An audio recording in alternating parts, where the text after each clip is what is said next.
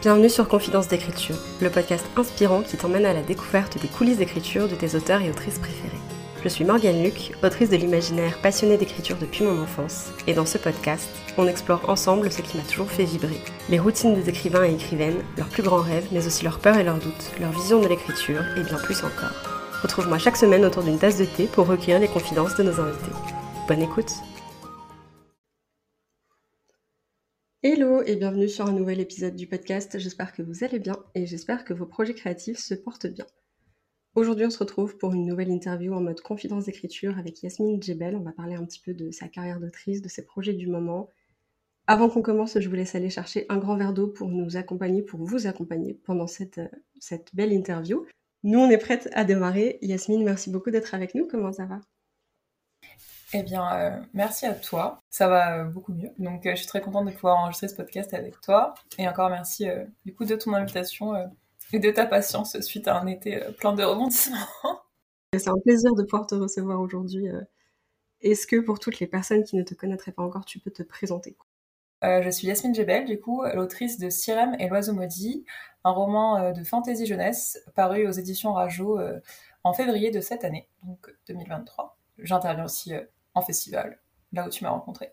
Sinon, euh, dans mon autre vie, euh, je travaille euh, en rééducation pédiatrique. Voilà. C'est pas trop compliqué de gérer une carrière médicale avec le métier d'autrice? Oui, ça l'est. C'est vrai qu'au printemps, il y a quand même beaucoup de salons, beaucoup de déplacements. Il y a aussi la communication à gérer aussi autour de son roman. Parce qu'en fait, être autrice, bah, c'est un métier avec toutes ses conséquences et euh, avec un autre euh, travail à côté, même si j'étais passée quand même à mi-temps juste avant la période assez intense, euh, c'était compliqué de gérer les deux casquettes. Il y a beaucoup de choses qu'on ne voit pas en fait derrière un, un, roman.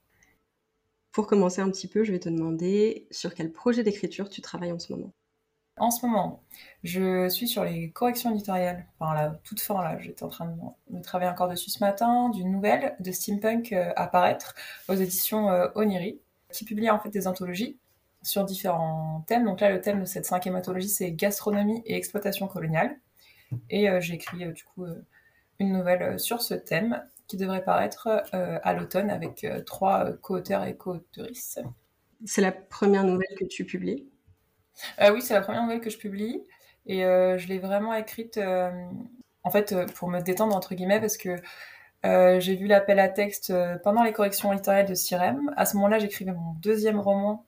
Enfin, j'essayais en tout cas d'écrire mon deuxième roman. Sauf que correction éditoriale et premier jet, euh, c'était vraiment très compliqué, sachant que on est sur deux types de narration très différentes, des thématiques très différentes, etc. Et impossible de gérer les deux. Du coup, je me suis dit, bah, à côté, sachant que j'avais des allers-retours avec mon éditeur, et en fait, tu sais quand est-ce que tu envoies, mais tu sais jamais quand est-ce que tu auras la réponse. Et c'était, voilà, je me dis, bah, à côté, j'écris cette nouvelle, qui est quand même, enfin, elle fait 60, 60 000 signes, 10 000 mots à peu près, donc c'est quand même c'est une bonne nouvelle, quoi. et du coup, je me suis fait plaisir et je l'ai envoyé un peu comme ça parce que ça m'a permis du coup de découvrir le genre qui est le steampunk, euh, de m'enseigner sur plein de choses, de prendre un petit peu d'air mais sans mettre trop de pression. Et là, du coup, bah, je finis ça et du coup, bah, je reprends aussi euh, ce second roman. Donc plus premier jet pour le coup. Euh. Voilà, je finis mon premier jet. Hum, un peu plus chaotique que, que Sirem. Chaque, chaque texte a sa méthode ou chaque. je suis en train d'écrire un deuxième roman et je, ça, tu vois, le fait que tu le dises, ça me rassure parce que genre c'est pas du tout pareil que la première fois non plus, donc je me dis bon, ça va. ouais, ouais, non, non, moi aussi, euh, j'étais là, non, en fait, je travaillais comme ça, c'est bon, j'ai compris à peu près mon process, mais en fait, pas, pas du tout. si ça te va, on va faire un petit jeu. Je vais te demander si t'es plutôt ceci ou cela, et tu me dis un peu spontanément la réponse vers laquelle tu te diriges. Est-ce que tu dirais que t'es plutôt architecte ou jardinière? Jardinière. Ah, intéressant. Pour tes deux projets, du coup, c'est un truc qui reste à peu près. Euh, Pour tout. En fait, j'ai une amie, du coup, euh, bah, Alicia Vassinis, qui dit que je suis euh, une rétroplaneuse, du coup, une architecte, plutôt une archéologue, on va dire. C'est que j'écris toujours. En fait, mes premiers jets, ça ressemble vraiment à des longues rédactions de CM2. genre, des fois, c'est pas dans le bon ordre. Déjà, j'écris d'abord sur carnet, des morceaux un peu par-ci par-là, et puis ensuite, je commence le premier jet en mode fleuve et vraiment ça ressemble à rien et personne ne le verra jamais. Enfin, c'est une bouse infâme. Et c'est ensuite, quand j'ai cette première matière, que là, je vais planifier, séquencer, je vais revenir dessus, je vais réécrire. Une fois, ça ressemble toujours à rien et du coup, je recommence et là, je vais un peu plus euh, regarder les choses euh, à la loupe, dans le sens où on va être plus sur du chapitrage, du, mais sur une matière qui existe déjà en fait. J'arrive pas à faire de plan sans avoir quelque chose d'écrit avant ou une, matière. On s'imagine que les jardiniers ils font un peu bah, genre tout à l'arrache, que genre c'est le premier jet et puis que le premier jet c'est un peu le truc un peu sain quoi genre alors que pas du tout moi c'est vraiment une grosse euh, comment dire un peu comme de l'argile à modeler plus tard et de manière assez euh, organisée mais par contre j'arrive vraiment pas à faire ce travail avant genre pour moi écrire un plan sans connaître l'histoire sans connaître mes personnages sans les avoir rencontrés au fil de, l'écriture enfin même que ce soit sur carnet ou en tapant euh, les idées ne me viennent pas comme ça. Quand tu te poses à ton clavier et que tu es en train de réfléchir à l'écriture de ta scène t'es obligé de te demander genre ok mon personnage il est dans cette situation, qu'est-ce qu'il va faire, pourquoi il va le faire? Par rapport à qui il est, ce que tu crées, ce que tu découvres sur lui. Et du coup, bah, des fois, en fait, ils prennent des embranchements où tu te dis, si j'avais essayé de planifier, on serait pas parti par là parce que c'était mon plan et pas le leur, tu vois. Enfin, genre... Ouais, euh, exactement. Alors, euh, c'est vraiment ça. Euh, je, découvre un peu ce que j'ai envie de raconter au fil des mots. Et je vais prendre des embranchements, puis des fois, je vais même revenir en arrière, je vais faire, non, en fait, elle va pas par là, elle va retourner là, puis, enfin, puis je m'en fous parce que je sais que personne ne le lira, donc je me raconte ma petite histoire à moi-même en fait. Je me raconte mon histoire à moi-même. Elle a franchement pas beaucoup de sens au début. Et euh, après, je prends du recul et je fais ah, mais du coup, euh, ça s'est passé comme ça. Et puis je commence aussi à apprendre à connaître mes personnages. Bon, je suis pas médium, mais du coup à, façonner un petit peu leur caractère, à voir en fait ce qui est cohérent ou non. Et ce qui va être important à retenir pour l'histoire et pour le lecteur, quoi, qui ne s'ennuie pas parce qu'on écrit bah, pour être lu. Et euh, du coup, j'ai vraiment plusieurs phases euh, de rétro-planification. Et euh, je réécris énormément.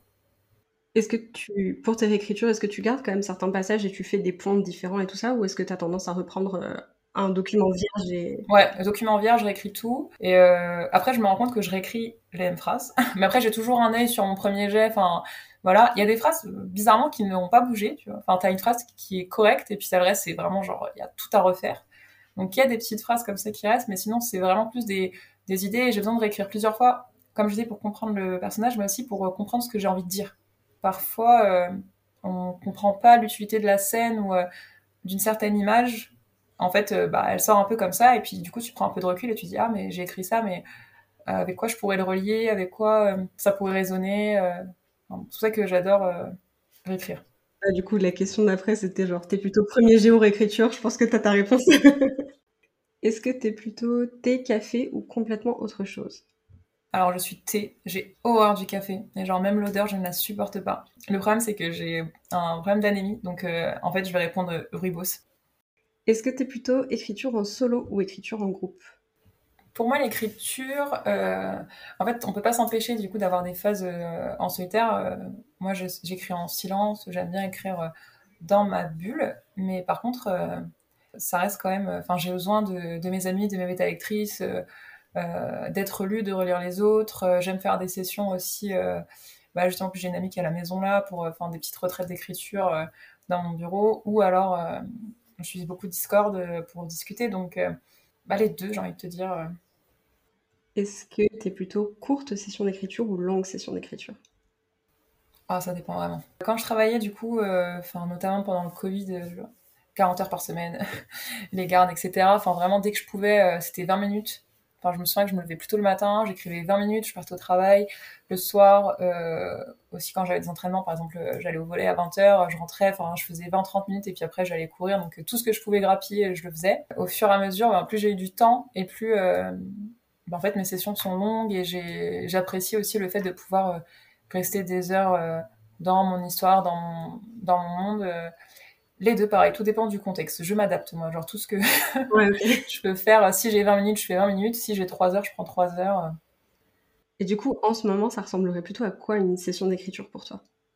Alors, il faut savoir que j'ai un souci de santé, du coup, après le marathon des salons en ce moment, donc très récemment, ça va être des sessions assez courtes, dans le sens où euh, j'ai un problème euh, au bras, donc euh, qui se fatigue assez vite, et à l'épaule.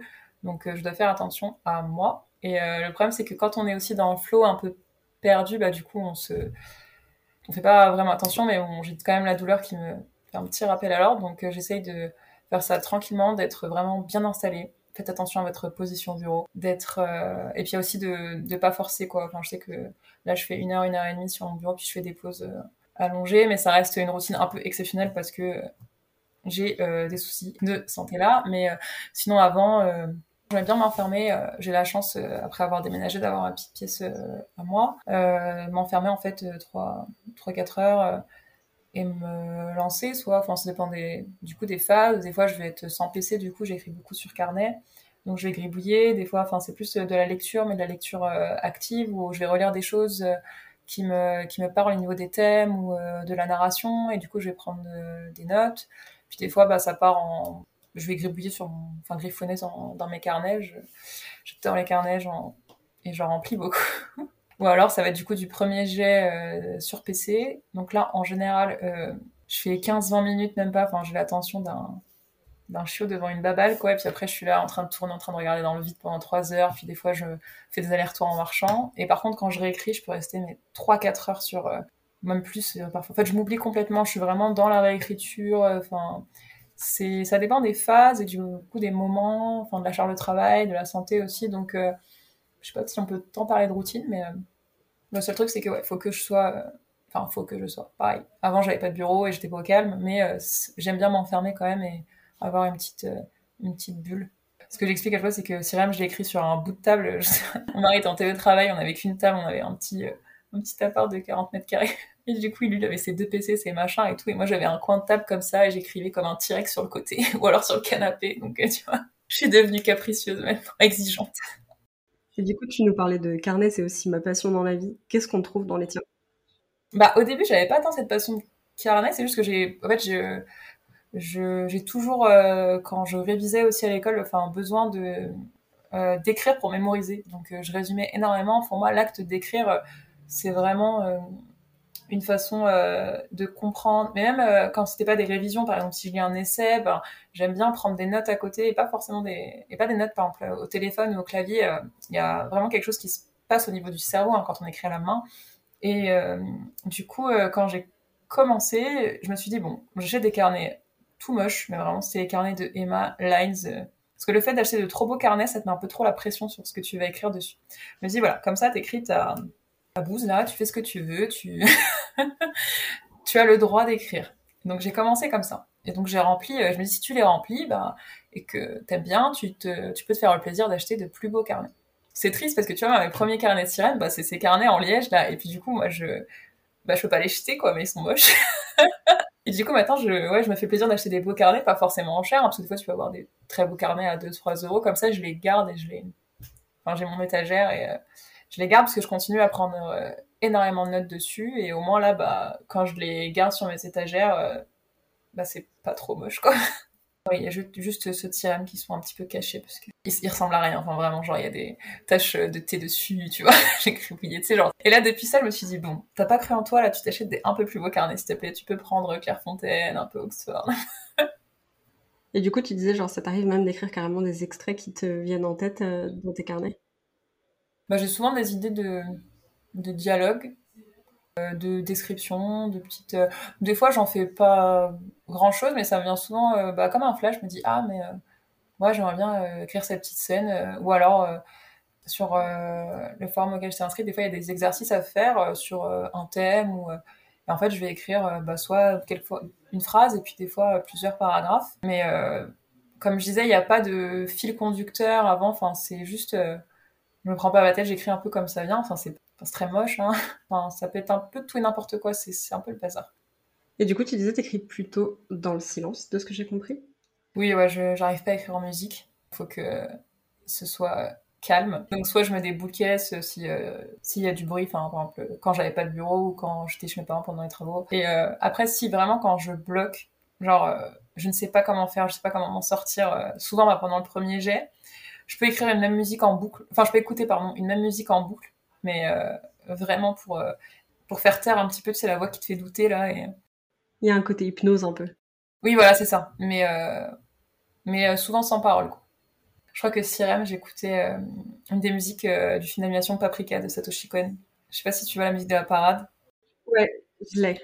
En parlant d'hypnotique, tu vois, ça, Et est-ce que la musique, de manière générale, ça te, quand on écoute, par exemple, pour toi, en dehors de l'écriture, tu vois, est-ce que ça peut te, faire venir des idées ou est-ce que c'est assez séparé de ton processus euh? Beaucoup, bah, je vais l'écouter soit en voiture, soit en faisant, en faisant des tâches ménagères quoi, mais je dissocie vraiment les deux. Moi, je suis très fan des, bon, ce qu'on dit, les chansons à texte, par exemple, de Gaël Faye. je trouve que dans la chanson, dans, le rap en général, alors tu as trouvé vraiment des, des, images ou alors des comment passer des émotions via les, les mots. Et euh, ouais et des fois ça va être au niveau euh, de la enfin, de la musique en fait des instruments. Enfin tu te laisses porter mais comme tout le monde du coup tu laisses un peu ton imagination euh, vaguer ces occupations à trouver des petites idées tu vois. Après enfin je suis j'adore en fait les vieilles chansons arabes et qui sont vraiment pleines pleines de poésie d'images et du coup, dans Sirem, en fait, euh, j'en parle un peu sur mon compte Instagram, mais euh, une des inspirations, du coup, c'est une, euh, une chanson d'un chanteur égyptien qui s'appelle Abdelhamid Hafez. Et, et souvent, ces chansons-là, donc que ce soit ce chanteur ou Faylouz, du coup, c'est des chansons qui sont reprises de poèmes, en fait. Donc là, pour lui, c'était Nizar Kravani. Sinon, il y a Mahmoud Darwish aussi, donc de grands poètes, dans lesquels on a repris des textes et qu'on les a mis en musique. Donc il y a vraiment cette cette notion euh, bah, de l'importance du texte, de mise en valeur du, texte par euh, la musique. Du coup, ça permet de trouver aussi de nouvelles euh, images quand on n'a pas le même rapport à. Enfin, du coup, j'écris en français, hein, mais du coup, il y a une espèce de comment dire, de porosité entre les deux langues. J'essaye de récupérer des images de là et de les de les mettre dans mes romans, notamment de par les proverbes ou les métaphores que je choisis. Et aussi, ce que j'aime bien en fait dans la musique, notamment bah, dans ces vieilles chansons arabes, euh, ça c'est mon, c'est mon père qui me le disait souvent. Il me disait, mais tu sais, les gens, ils pensent que euh, les chansons euh, arabes, en arabe, en fait, parlent toujours d'amour, mais en fait, elles ne parlent jamais d'amour. C'est-à-dire que parler de tout ce qu'on veut parler ouvertement, ça reste un privilège. Et dans les chansons, en fait, le fait de parler par image, de parler par exemple euh, d'amour, en fait, il me dit en fait c'est une façon de parler de la liberté, de parler de tel gouvernement. Tu vois cette chanson, ce poème, il a été écrit euh, suite à l'exil de tel euh, journal, enfin je ne sais pas, tu vois, et en fait, il faut vraiment trouver à chaque fois le message parce que c'est des chansons qui auraient été censurées sinon. Ou alors là, en fait, il écrit, il part d'une lettre, mais il est amoureux de telle femme qui était d'une autre classe sociale. Enfin, il y a ce côté un peu, on est obligé de ruser par les mots faire passer son, son message et je trouve ça euh, extrêmement euh, inspirant et intelligent. Ouais, complètement. Ça t'a déjà posé problème, ça, le fait de parler plusieurs langues et du coup, des fois, t'as des morceaux de dialogue qui viennent dans une langue plus facilement que dans l'autre et après, t'es obligé de t'auto-traduire? Bah, je pense, comme tout le monde, euh, on a été bercé aux séries Netflix américaines, etc. Du coup, bah, il y a l'anglais, donc beaucoup d'anglicisme. Sachant que quand, à une période, je lisais beaucoup en anglais et j'ai arrêté complètement. Euh, parce qu'en fait, je me rendrais compte que euh, je faisais beaucoup d'anglicisme, bah, que ça m'aidait pas et que j'analysais pas du coup l'écriture. Donc j'ai relu en français. Pour moi, la lecture, ça fait partie de l'écriture parce que c'est là que tu vas bah, regarder les codes du genre dans lequel tu veux écrire, euh, trouver des images, te dire mais comment il fait ça? Enfin, c'est là que tu vas analyser. Mais maintenant, je le fais tellement que la lecture, c'est plus une pause. Et du coup, j'en parlais à Florian qui m'a dit, mais attends, tu sais, j'ai repris la lecture en anglais justement pour me détacher de ça et lire vraiment pour le plaisir. Parce que la lecture c'est ma première passion et maintenant bah, ça devient un peu lié à ce travail. Et après, euh, pour ce qui est euh, de l'arabe, là je parlais des chansons, mais euh, donc en Algérie on parle, c'est pas c'est pas de l'arabe pur du tout, hein, c'est c'est une langue qui est au croisement de beaucoup de langues, donc du français, de l'arabe, du turc, des langues berbères. Donc c'est vraiment un mélange assez unique. Et c'est plus une richesse pour le coup. Ça c'est pas c'est pas comme l'anglais. C'est une langue qui est tellement imagé, euh, qui est tellement euh, drôle. Enfin. Des fois, c'était dur de trouver des façons de retransmettre euh, l'image ou l'humour, mais c'était plus, même si c'était dur, c'était vraiment amusant. Et j'étais très contente de le faire et d'avoir cette richesse-là. C'était pas comme l'anglais où bah, du coup j'étais là, bah ouais, ça se dit comme ça en anglais, c'est plus drôle, mais en fait, ça c'est pas du tout le même rapport. Du coup, j'étais contente d'avoir cette ça. Je dis, ah bah ouais, il y a cette expression-là, ou alors cette image-là, comment je pourrais la traduire, comment elle pourrait sonner en français. Ah, c'est hyper intéressant. Il y a plus une idée de, de réflexion autour de la transmission un peu, de comment tu pourrais euh, partager cette partie-là de. Oui, exactement. en fait. Mm. Euh, ah, j'aime beaucoup. C'est assez poétique aussi finalement, ça va bien. Mais euh, c'est souvent ce qu'on me dit du coup par rapport à, à mon écriture. Enfin, j'étais un peu étonnée au début, c'est que oui, tu as une écriture très poétique. Et j'étais là, j'écris pas de poésie. bon, j'adore ça, hein, mais... Et en fait, je pense que c'est parce que il y a beaucoup d'images euh, donc de métaphores ou, euh, et, euh, et, ça en fait ça vient vraiment de, de l'arabe ou du dialecte algérien du coup de l'algérien qui est extrêmement imagé. Et en fait c'est naturel. Ça a infusé dans le texte en fait pratiquement tout seul justement en cherchant ces expressions là et c'est parce que c'est des fois c'est des vraies expressions ou c'est des images enfin c'est des, des réflexes que j'ai de trouver en fait je crois des, des images parce que c'est une langue qui fonctionne comme ça et du coup, restant un peu sur, sur le travail du texte, on va dire, genre, est-ce que tu as souvenir ou est-ce que là en ce moment il y a un tic d'écriture qui revient vachement dans, dans ce que tu écris Genre un mot, une expression, quoi que ce soit que tu vois et des fois tu te dis mais oh non, pas toi, pas encore. j'ai un surnom, moi j'avais un surnom sur mon Discord, c'est la reine des anacolutes. Et donc une anacolute c'est une figure de style. Mais moi j'utilisais pas en figure de style, c'est une rupture syntaxique en fait dans une phrase. C'est-à-dire que tu vas mettre euh, une apposition euh, qui est censée avoir euh, tel sujet et toi tu vas reprendre la phrase en prenant un autre sujet et du coup tu n'as pas de, de lien logique entre les deux parties de la phrase. Du coup tu peux le faire exprès hein, pour que ça fasse une, un effet de surprise. Je parlais de ça mais en fait de ça, mais c'est un truc à maîtriser et moi je, ce n'est pas du tout fait exprès et je fous des anacolutes partout. Bon maintenant je le sais, et euh, mes bêta-écrices aussi. Donc, euh, je fais attention. Parce que des fois, en fait, t'es tellement dans ton truc, ah ouais, je vais écrire ça comme ça, puis avec ce rythme-là, et puis ça Et puis, en fait, t'es là, mais euh, en fait, ce n'était pas le sujet de ma phrase. ce n'est pas correct. Il y a des règles de syntaxe à respecter. Du coup, c'est plus ça, euh, mon tic. Et en fait, j'ai beau le savoir et faire attention. À chaque fois, des fois, j'envoie un texte, là, je suis là, je suis sûre. En plus, j'ai une amie qui vraiment les repère tout de suite, quoi. Elle est là, anacolite, anacolite. et du coup, je fais super gaffe avant de lui envoyer. Je me dis, ah, il y en a pas, il y en a pas et puis bim, tu vois. Donc est-ce que ça compte comme un tic euh? Ça compte. Tout ce qui est un peu répétitif et qu'on essaie de travailler, et dès qu'on fait pas gaffe, ça revient en général. Ah non, mais c'est ça, c'est ça. Je, dois vraiment relire et faire attention. Ouais, alors, de quoi tu parles? Où est le sujet de ta phrase? Et du coup, tu as un peu euh, abordé déjà ce sujet-là, mais est-ce que tu peux nous parler un petit peu des personnes qui t'accompagnent dans l'écriture, donc un peu tes confidents, confidentes d'écriture Au début, j'étais euh, très seule donc j'ai écrit un peu euh, ce roman euh, dans mon coin. Et puis après bah, pour euh, évoluer bah, pour moi bah faut mettre son travail devant un œil critique et un œil extérieur hein, parce que faut être conscient que ce qu'on écrit ce n'est pas ce ne sera jamais un chef-d'œuvre du premier coup hein, désolé de vous décevoir.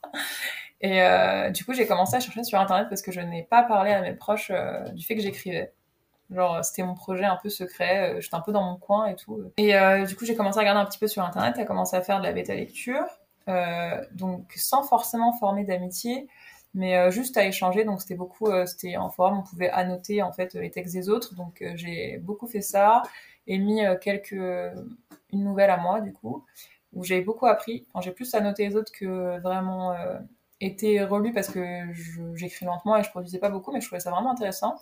Mais il n'y avait pas, si tu veux, cette notion d'amitié d'échange, quoi. C'était, bah, je t'annote, tu m'annotes.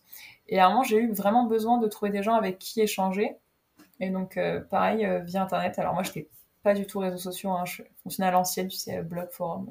Et euh, sur un autre forum où là, je me suis vraiment fait des, des amis de, de plumes alors deux qui avaient spoté du coup mon projet quand je l'avais présenté. Donc je n'étais pas venue du coup pour me faire bétaler, mais plutôt pour échanger avec d'autres personnes qui écrivaient parce que je n'en connaissais pas. Comme toute passion, euh, comme je disais, pour moi c'est pas solitaire, hein, c'est très important d'échanger et euh, j'ai vraiment ce besoin de, parler à d'autres. Euh, et je me suis rendu compte que euh, c'était pas du tout les profils que j'imaginais quoi. Il y avait des gens très jeunes qui écrivaient de tous horizons. Bon même si en imaginaire tous horizons c'est un peu vidi mais bon. Ouais. et euh, du coup, j'ai commencé comme ça en présentant mon projet. Donc, euh, euh, je me suis liée avec deux amis à moi, donc euh, et Léa, qui m'ont beaucoup soutenue dans l'écriture, même si je leur avais fait rien lire encore par rapport à mes questions. On faisait aussi des exercices d'écriture sur d'autres textes. Enfin, j'étais pas forcément que sur mon roman. On parlait d'écriture en général. On réfléchissait sur l'écriture. pour moi, enfin, tout. on parlait de mes carnets tout à l'heure, mais tout texte n'a pas à but d'être productif je parlais de la nouvelle, bah, j'étais très contente de l'écrire. Alors, je suis très contente qu'elle ait été retenue pour l'appel à texte, mais il y a d'autres choses que j'ai écrites au final qui, bah, qui restent là, quoi, mais qui m'ont aidé euh, à évoluer dans ma pratique.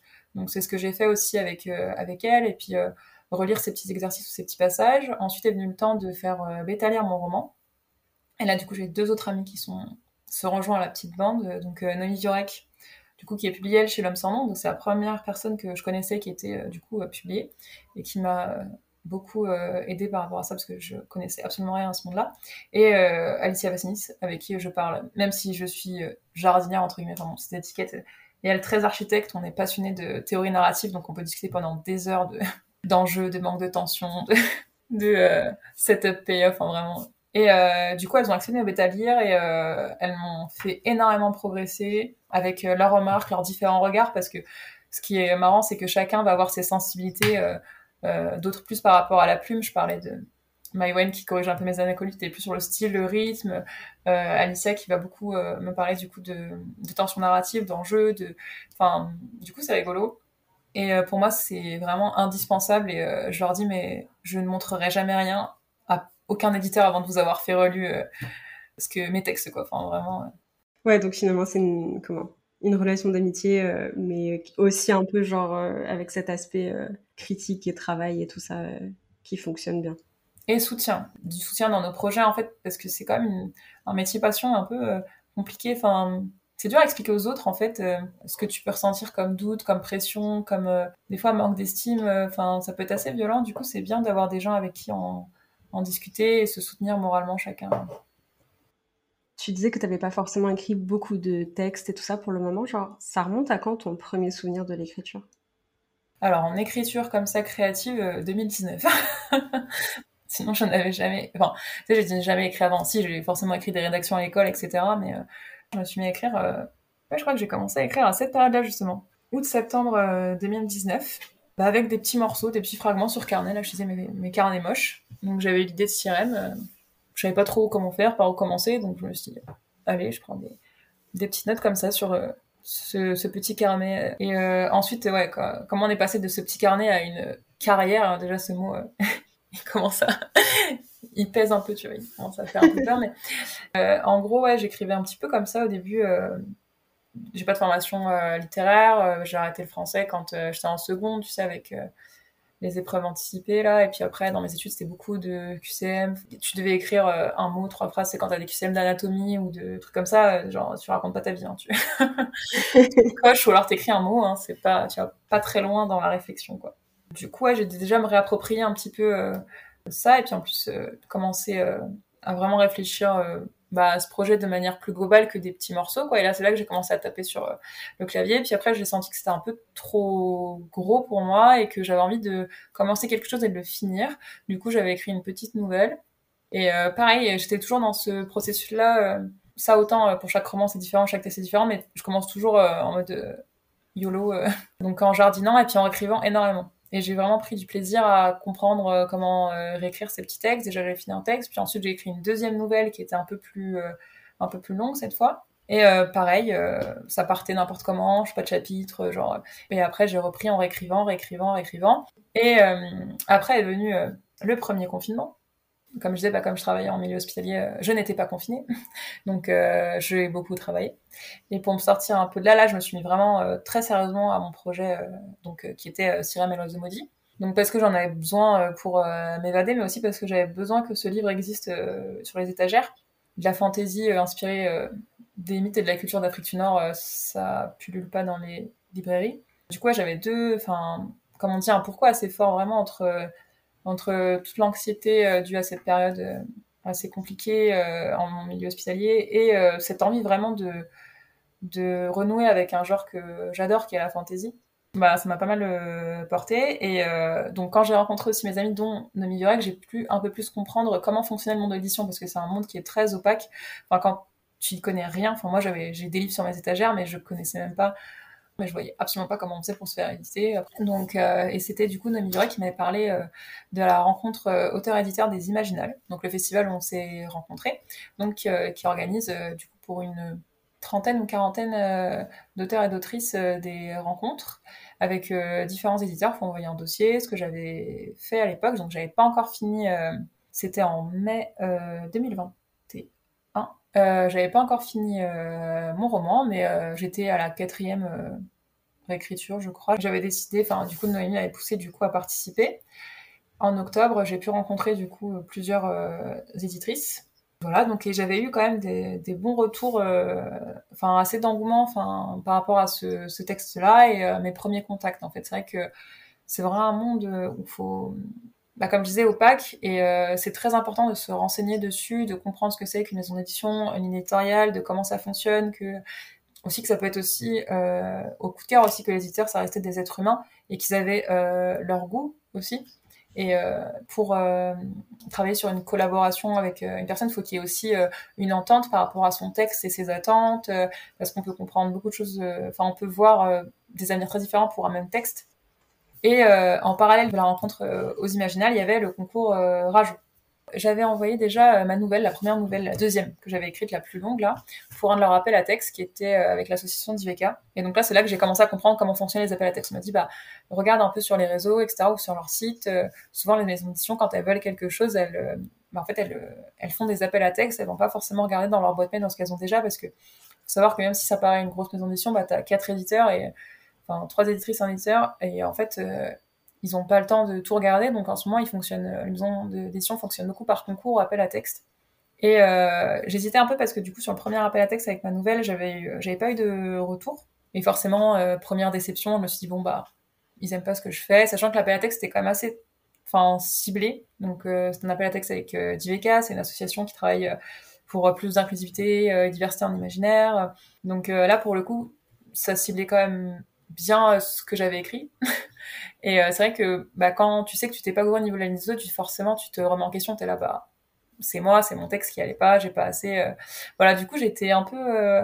j'étais pas très chaud. Et donc, aux Imaginales, heureusement, j'étais avec du coup Noémie Rek et Alicia Vassinis qui m'ont poussé à envoyer mon dossier. Donc, je crois que je dis ça 22 heures avant la deadline, quoi, genre vraiment 22h, 22h15 par là, elles m'ont dit bah t'as déjà un dossier pour euh, les imaginales, tu le reprends, de toute façon t'as ton signe, t'as ton pitch, voilà, tu changes le titre, tu relis une dernière fois, et puis hop quoi, dans le Airbnb qu'on avait loué. Et euh, du coup je l'ai envoyé et j'ai été reçue. Et donc là ce que j'aime bien aussi avec le, euh, le concours Ajo, et dont je vais être encore marraine entre guillemets pour cette session là, c'est que c'est pas un gagnant, c'est 20 lauréats qui euh, du coup euh, bénéficie d'une journée avec euh, des éditeurs, des auteurs publiés et d'une masterclass. Et du coup, c'est vrai que quand on connaît rien au monde de l'édition, d'avoir des premiers retours sur, sur ces écrits, de rencontrer des éditeurs en vrai, de parler des auteurs qui sont déjà dans le circuit, bah, je trouve que c'est vraiment très enrichissant. Même si je sais qu'il y a des gens qui aiment pas forcément ce concours parce qu'ils disent bah en fait on n'est pas sûr d'être publié, mais ça reste un premier contact, un pied dans la porte. Et en plus, c'est une journée très sympathique. Et euh, du coup, j'ai pu bénéficier de ça. Et du coup, j'ai rencontré euh, Adrien Thomas. Et du coup, j'étais très contente de le rencontrer, sachant que lui aussi est jardinier. Donc ça, ça m'avait beaucoup rassurée par rapport à mes méthodes. Et il m'avait bien dit que, que à chaque fois qu'il rencontrait un écrivain, il se rendait compte que chacun avait une méthode euh, différente. Il y a autant d'écrivains que de méthodes d'écriture, en fait. Et ensuite, j'ai rencontré mon éditeur, du coup, celui qui allait devenir mon éditeur, avec qui on a pu discuter, qui avait, qui avait beaucoup aimé, du coup, le dossier que j'avais envoyé, et qui m'avait proposé de l'envoyer quand j'aurais fini mes corrections. Euh, ce que j'ai fait et euh, j'ai une réponse en quelques, enfin quelques jours plus tard. J'avais envoyé un mois après, et quelques jours plus tard, il m'a envoyé un mail en me disant bah on a envie de publier ce texte et tout. Euh, est-ce qu'on peut se rencontrer? Et à ce moment-là, comment tu t'es sentie toi? Ah, Je sautais partout, j'y croyais pas. Déjà, ce que je dis, c'est que moi j'ai envoyé mon mon manuscrit en mode bah voilà, est-ce que vous vous souvenez de moi? On s'est rencontrés au concours. voilà, bah j'ai fini de le corriger. Il est là puis du coup, j'ai fermé mon PC et puis j'ai dit à mes, à mes copines, euh, bah voilà, c'est envoyé, maintenant j'essaie de passer à autre chose. Enfin, j'avais mon idée de deuxième roman, puis j'avais envie de gribouiller d'autres trucs, quoi. Donc, euh, je me suis dit, bah, je vais rester euh, en mode chill et puis j'attends la réponse. Je savais très bien que ça pouvait prendre des mois et, et des mois. Et en fait, pas du tout, j'ai une réponse en quatre jours. Et donc, ça allait. Enfin, je m'y attendais vraiment pas, quoi. Ouais, tu m'étonnes. Donc après, j'ai pu. Enfin, non, j'ai pu les rencontrer. J'étais censée les rencontrer sur Paris. Sauf que un patient m'a refilé euh, le Covid, donc j'ai dû faire ça en visio avec euh, de la fièvre. C'était, euh, mais on s'est très bien entendu avec la directrice éditoriale. Enfin, il y a vraiment une rencontre aussi pour savoir bah, comment on voit l'avenir du texte, qu'est-ce qui sera à retravailler ou non. Et là, j'ai vu qu'on était vraiment sur la même longueur d'onde. Du coup, dans l'année, j'ai pris beaucoup de plaisir à travailler avec mon éditeur sur Sirem. Et ensuite, bah, il y a eu toute la partie une fois que il y a eu la publication. Bah, en fait, il faut défendre son histoire, son bouquin pour que ils puissent euh, vivre, même si bah, c'est le travail de la maison d'édition, bien sûr, de communiquer autour du livre, mais euh, maintenant, euh, de nos jours, avec les réseaux, les salons. Enfin, il faut malheureusement ça fait partie du travail de communiquer autour. Et d'ailleurs, ça prend beaucoup de temps, beaucoup d'énergie, mais on fait ce qu'on peut pour pour défendre son travail. Ouais, particulièrement maintenant où le marketing du livre, ça inclut une grande notion autour de l'auteur ou l'autrice, où avant c'était pas tellement le cas parce qu'on défendait une œuvre et la personne derrière on s'en foutait un peu. Maintenant, dans le marketing, ça fait quelques années déjà, on va autant acheter un livre parce qu'il a l'air sympa que parce qu'on connaît la personne qui l'a écrit et qu'elle a l'air sympa. Ouais, une starification de, de l'auteur. Euh, et euh, en fait, heureusement que je m'en étais rendu compte avant, en glanant des infos, en allant en salon et tout. Je me suis rendu compte que oui, il y avait vraiment cette notion. Euh, de communauté, de starification, et que aussi un auteur pouvait avoir un vrai levier d'action sur sa communication et ses ventes. C'est ça aussi le truc. Ça fait peur dans le sens où c'est beaucoup de travail, mais c'est aussi rassurant d'avoir un petit peu la main sur les choses, même si évidemment euh, on l'aura pas complètement. Et, même euh, les grands auteurs, il y a beaucoup d'auteurs, tu les croises dans la rue, tu les reconnais même pas. Je veux dire, c'est pas non plus l'industrie de la musique ou quoi, hein, mais. Genre on peut aller acheter notre pain tranquille. mais ouais, c'est bizarre hein, quand tu vis ta vie tranquille, puis tu vas en salon et que tu vois qu'il y a des gens qui font euh, la queue pendant deux heures pour euh, que tu griffonnes un truc sur leur bouquin ou que on te Enfin ouais, c'est de passer en fait à être la personne, devenir une personnalité publique. Euh, je m'étais préparée, mais je m'y attendais quand même pas. Enfin bon, c'est très étrange. On peut, on peut s'y préparer, mais je m'attendais pas à ce que ce soit à ce point, quoi. Tu vois, je, je pensais écrire mon petit livre, tu vois, être contente, faire quelques dédicaces. Bon, j'aime bien parler, donc faire des conférences sur les thèmes que j'aime bien. Et puis, ciao bye, j'aurai rien dans ma grotte et j'écris mon deuxième, quoi. Mais euh, non. Au final, ça t'a obligé à beaucoup plus sortir de ta, de ta coquille, on va dire, que ce que tu avais prévu. Ouais, ouais, après, moi, je. Enfin, j'aime beaucoup me déplacer par l'écriture. Euh, et puis, en fait, j'écris pour la jeunesse. Donc, euh, moi, j'adore les adolescents, discuter avec les jeunes quand je peux les rencontrer en salon. Bah, c'est pour ça aussi que je travaille avec les adolescents. C'est, pas tant sortir de ma coquille, c'est que bah, ça demande beaucoup d'énergie. Quand on a un autre travail à côté, plus, en fait, l'écriture aussi, en fait, c'est ce switch entre passion et travail. Tu vois que j'ai pas vu venir. Pour moi, c'était euh, pas tant sortir de ma coquille, mais ça restait mon truc à moi, euh, mon hobby, ma passion. Et puis euh, tout d'un coup, ça a switché vers un deuxième travail avec euh, des deadlines, avec des responsabilités, avec des conférences à préparer, avec des déplacements. Alors ça reste très sympa et tout, mais ça reste fatigant avec euh, une organisation à prévoir et tout. Et là, en fait, c'est devenu un travail. Et du coup, je me retrouve avec deux travails, sachant que mon premier travail n'est pas des plus faciles. Et voilà. Et c'est là que euh, je me suis blessée. ouais. J'espère avoir appris de mes erreurs là, mais faire attention à ça. Bah, je vais pas m'en plaindre, mais c'est vrai que je l'ai pas vu tout de suite, quoi. Ouais, je pense qu'après, tu vois, d'un point de vue, extérieur, bon là je parle comme quelqu'un qui est publié mais qui n'a pas accès à des gros salons parce que je suis indépendante pour le moment et que voilà, mais d'un point de vue extérieur, tu as toujours un peu l'aspect de ouais, mais cette personne, elle a fait euh, plein de salons, elle a rencontré plein de gens, c'est trop bien. Oui, c'est trop bien, mais d'un autre côté, ça n'empêche pas le fait que bah, ça prend du temps, ça prend de l'énergie, ça demande une certaine organisation, qu'on fait pas que ça dans la vie.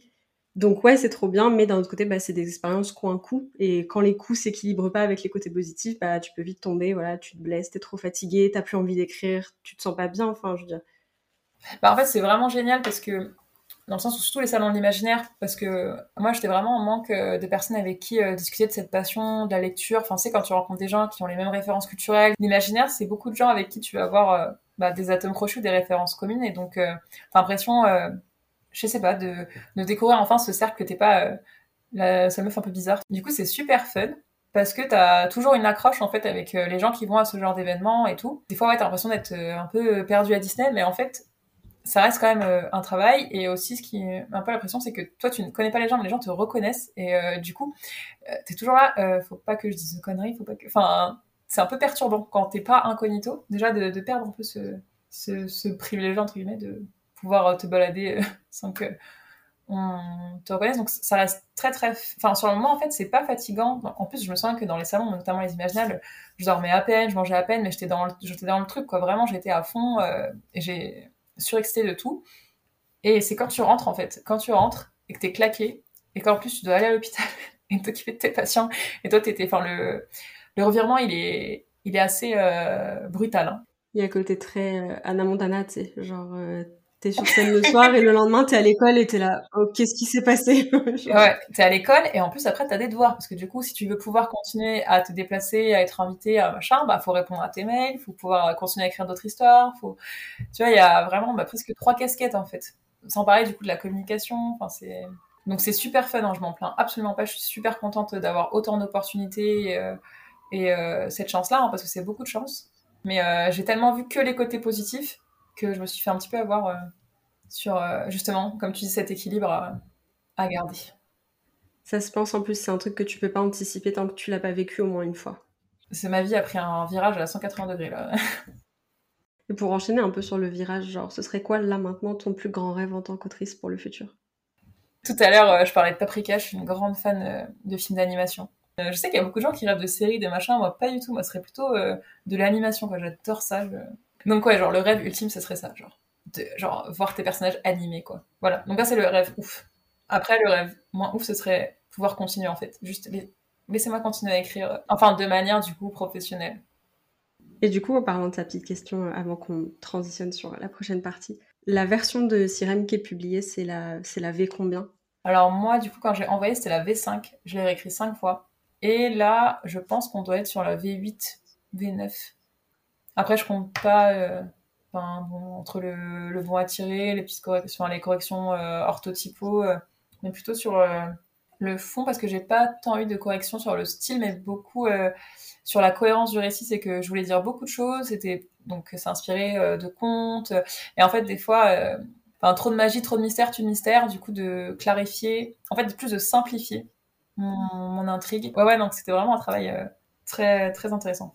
On va passer du coup sur une petite partie un petit peu d'introspection, si on peut dire. Je vais te demander si tu peux nous donner le meilleur conseil d'écriture qu'on t'ait partagé c'est tout bête. En fait, moi, quand j'ai commencé à écrire, vraiment, je ne savais pas que, là, on parle de la V8, euh, qu'en fait, euh, on a le droit d'écrire des premiers jets euh, tout pourris, de réécrire tout simplement. En fait, je ne connaissais pas ce concept de réécriture. En fait, pour moi, enfin, t'écrivais quelque chose, c'était limite parfait, tu corrigeais un petit peu les fautes. Ce qui est, en tout cas pour moi, absolument pas vrai. Enfin, tout ce, toutes ces différentes méthodes, que ce soit la planification ou la réécriture ou la bêta lecture, euh, le fait d'avoir le droit de pas écrire un truc parfait et euh, en fait que l'écriture ça se travaille tout simplement. Que, euh, enfin moi mes premiers jets ils étaient, enfin désolé hein, mais dégueulasse hein, c'était, et c'est vraiment à force de réécriture et de réécriture, je veux dire c'est pas inné, c'est pas du talent. Bien sûr on se, moi je c'est une conviction hein, personnelle, c'est que quand on a beaucoup lu, ça aide. C'est, enfin j'ai un peu du mal avec les gens qui qui aiment écrire mais qui n'aiment pas lire, enfin du mal avec les gens, non, avec le concept en fait d'écrire sans lire ou de, de, pas aimer la lecture parce que c'est tellement pour moi euh, deux choses euh, inséparables en fait que, j'ai un peu du mal avec ça. Du coup, bah en fait c'est vraiment ces textes-là qui infusent, euh, enfin les mots des autres en fait qui infusent et qui te permettent de poser les tiens. Mais ça parce que tu es un bon lecteur que tu vas forcément être un bon écrivain. mais ça n'empêche pas d'écrire un truc très moche et en fait de le reprendre tout simplement. En fait, tu as le droit d'écrire quelque chose de moche tout simplement. Tu as, le droit. Même si c'est pas euh, parfait et tu vas devoir le reprendre 50 euh, fois pour que ce soit compréhensible, et eh ben euh, c'est comme ça en fait. Rien que de comprendre ça, et eh ben ça m'a donné en fait cette légitimité, cette, cette légitimité pardon, ce, ce droit d'écrire tout simplement. Est-ce que tu peux nous parler peut-être de la dernière chose que tu as apprise dans ta carrière d'autrice? Bah, comme je disais, à me reposer. ça reste un travail en fait, que tu sois publié ou non, que tu sois publié, euh, auto-publié ou de manière traditionnelle comme on dit. Enfin, ça reste un travail avec beaucoup de pression et euh, enfin c'est problème avec euh, tout tout métier artistique en fait. Comme t'aimes ça, donc forcément tu dois souffrir. tu prends pas tes heures, tu dois ou alors de toute façon tu te fais plaisir. Enfin oui, effectivement, mais enfin, je suis désolée, mais enfin, rechercher ses répétitions ou régler une incohérence, machin, enfin, ça reste quand même du travail, ou même, tu vois, genre un truc débile, mais genre créer un système de magie, tu vois. C'est super cool, tu vois. Normalement, j'en parlais avec une collègue, mais en fait, euh, faire des schémas sur ton truc pour pas que ce soit. Enfin, ça reste un travail. Enfin, ça. Et euh, ensuite, on parlait des déplacements ou juste euh, de d'avoir une communication. Enfin, c'est. Faut vraiment faire attention à, soi par rapport à ça et entendre que bah, dans métier passion, il y a aussi métier.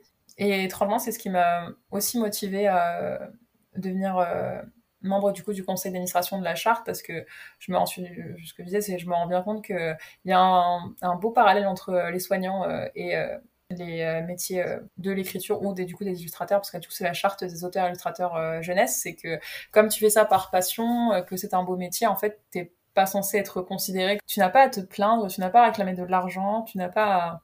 j'ai mis du temps à me rendre compte dans le métier du soin. Alors c'est encore pire en plus quand tu travailles dans des services enfin je veux dire cool mais difficile mais aussi avec des ados en pédiatrie enfin tu vois t'as envie de tout donner tout le temps.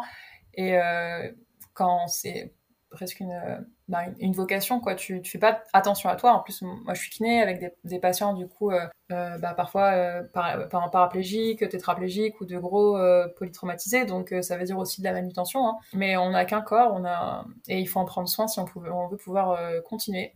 Et je pensais avoir compris ça à l'hôpital. Et en fait j'ai refait la même erreur dans le dans ce métier passion qui est l'écriture. Donc voilà prenez soin de vous et tu disais tout à l'heure que l'écriture, c'était avant un peu euh, ton moyen d'évasion, ton, voilà, ton hobby, et que maintenant c'était aussi un travail. Est-ce que tu as trouvé d'autres hobbies créatifs euh, pour te changer les idées quand t'es pas en train d'écrire Bah en fait c'est ma grande question. Donc euh, là on est fin août. Là je cherche vraiment une activité qui me qui me permettrait de pas être dans la compétition dans la performance donc euh, honnêtement là je, suis en pleine euh, réflexion euh, surtout avec mon bras donc je suis limitée sur certaines activités sportives. Mais ouais je cherche activement un vrai hobby. Sans tomber dans le perfectionnisme ou dans la compétition. C'est très important sachant que enfin moi c'est plus l'activité sportive avant ou des trucs enfin je suis pas très manuelle. J'aime bien faire du crochet un peu mais tu vois c'est il faut que je trouve en fait quelque chose de vraiment reposant et de pas tomber sur le dès que tu vas faire quelque chose ça va être forcément pour être productif ou euh... enfin sais même quand tu vas compter le nombre de livres que tu as lu quand tu vas faire des challenges des machins des fois en fait tu tombes un peu dans cette productivité genre euh...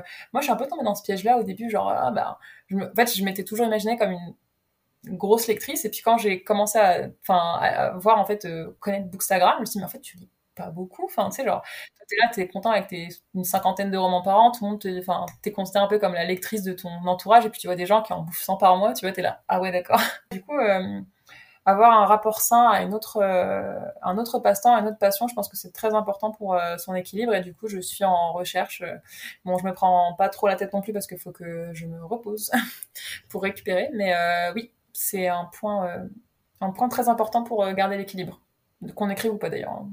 Oui ouais est-ce que tu peux nous parler un petit peu, on avait déjà abordé rapidement le... Enfin, les mots sont venus tout à l'heure dans la conversation, mais est-ce que tu pourrais nous partager une peur ou un doute que tu as en ce moment par rapport à l'écriture, par rapport à ta carrière? Euh...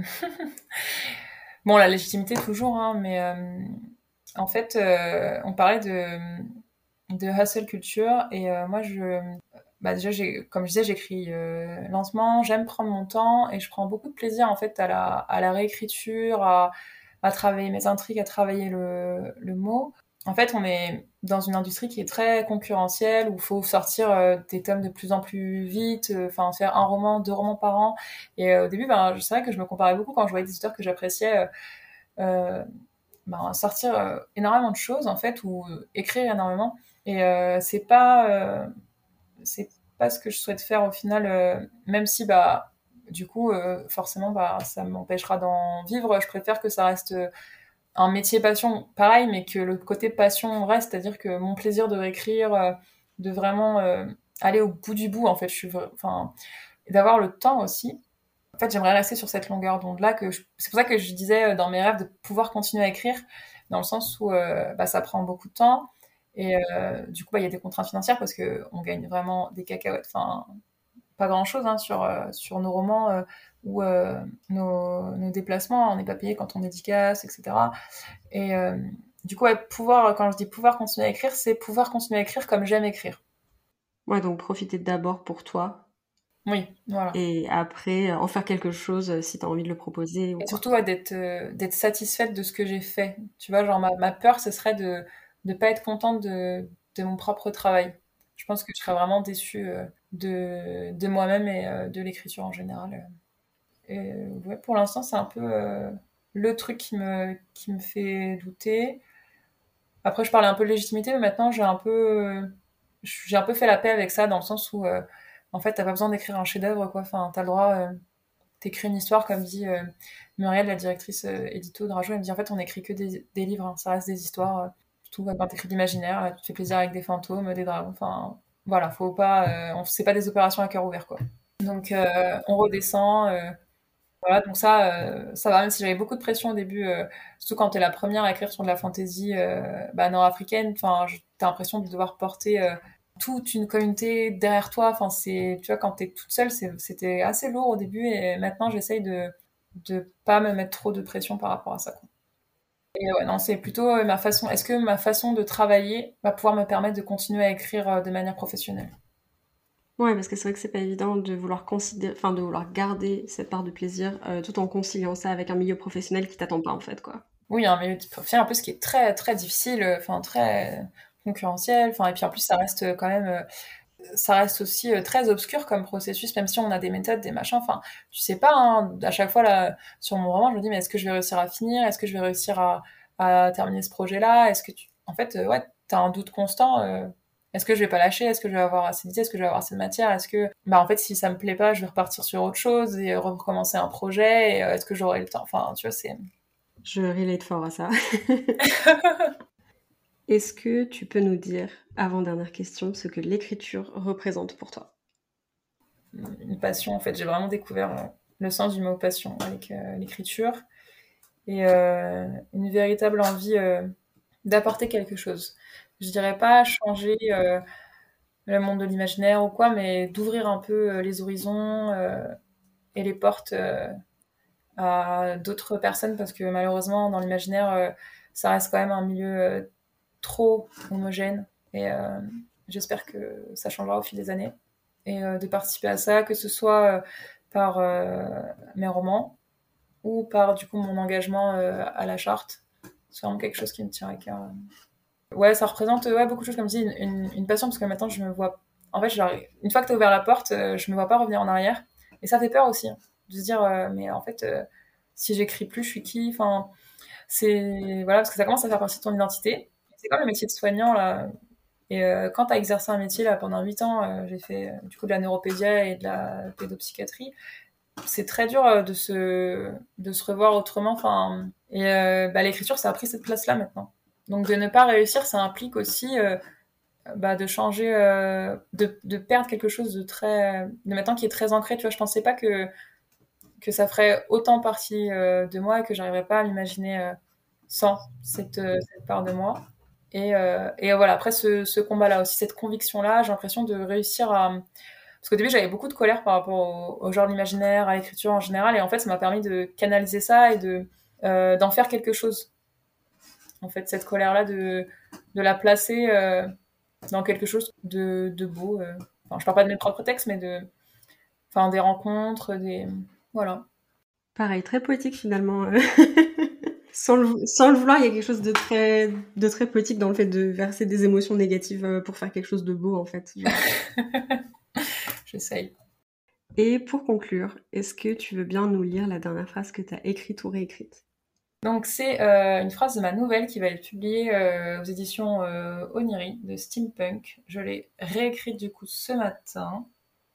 Phrase en cours de réécriture, donc peut-être encore un peu bancale. La voix d'Anzar, elle, demeurait toujours aussi nette dans son esprit. Un frisson lui parcourut l'échine. Elle n'éprouvait aucune peur envers le djinn. À moins que sa vie ne soit en danger, il ne pouvait outrepasser sa volonté et se servir sans son consentement des bagues à ses doigts. Non, les craintes d'Aïcha concernaient sa propre soif de reconnaissance. Ok, intrigant, j'aime beaucoup. Merci beaucoup Yasmine d'être venue, ça m'a fait trop plaisir de te recevoir et de pouvoir euh, bah, échanger avec toi et en apprendre plus sur ton parcours, sur ta routine et tout ça. Et euh, bah, hâte de voir euh, l'anthologie qui sort bientôt et puis de suivre tes prochains projets. Merci beaucoup. Merci beaucoup euh, pour l'invitation et m'avoir écouté déblatérer sur les soucis du moment. C'était avec plaisir. Merci de nous avoir accompagnés tout au long de cet épisode, j'espère qu'il t'a plu. Tu peux retrouver les liens de nos invités dans les notes de l'épisode et suivre le podcast sur Instagram à confidence d'écriture pour découvrir toujours plus d'auteurs et d'autrices inspirantes. N'hésite pas à soutenir le podcast en lui laissant une note sur ta plateforme d'écoute. Quant à nous, on se retrouve tous les lundis et tous les jeudis pour un nouvel épisode. Et en attendant, bonne écriture.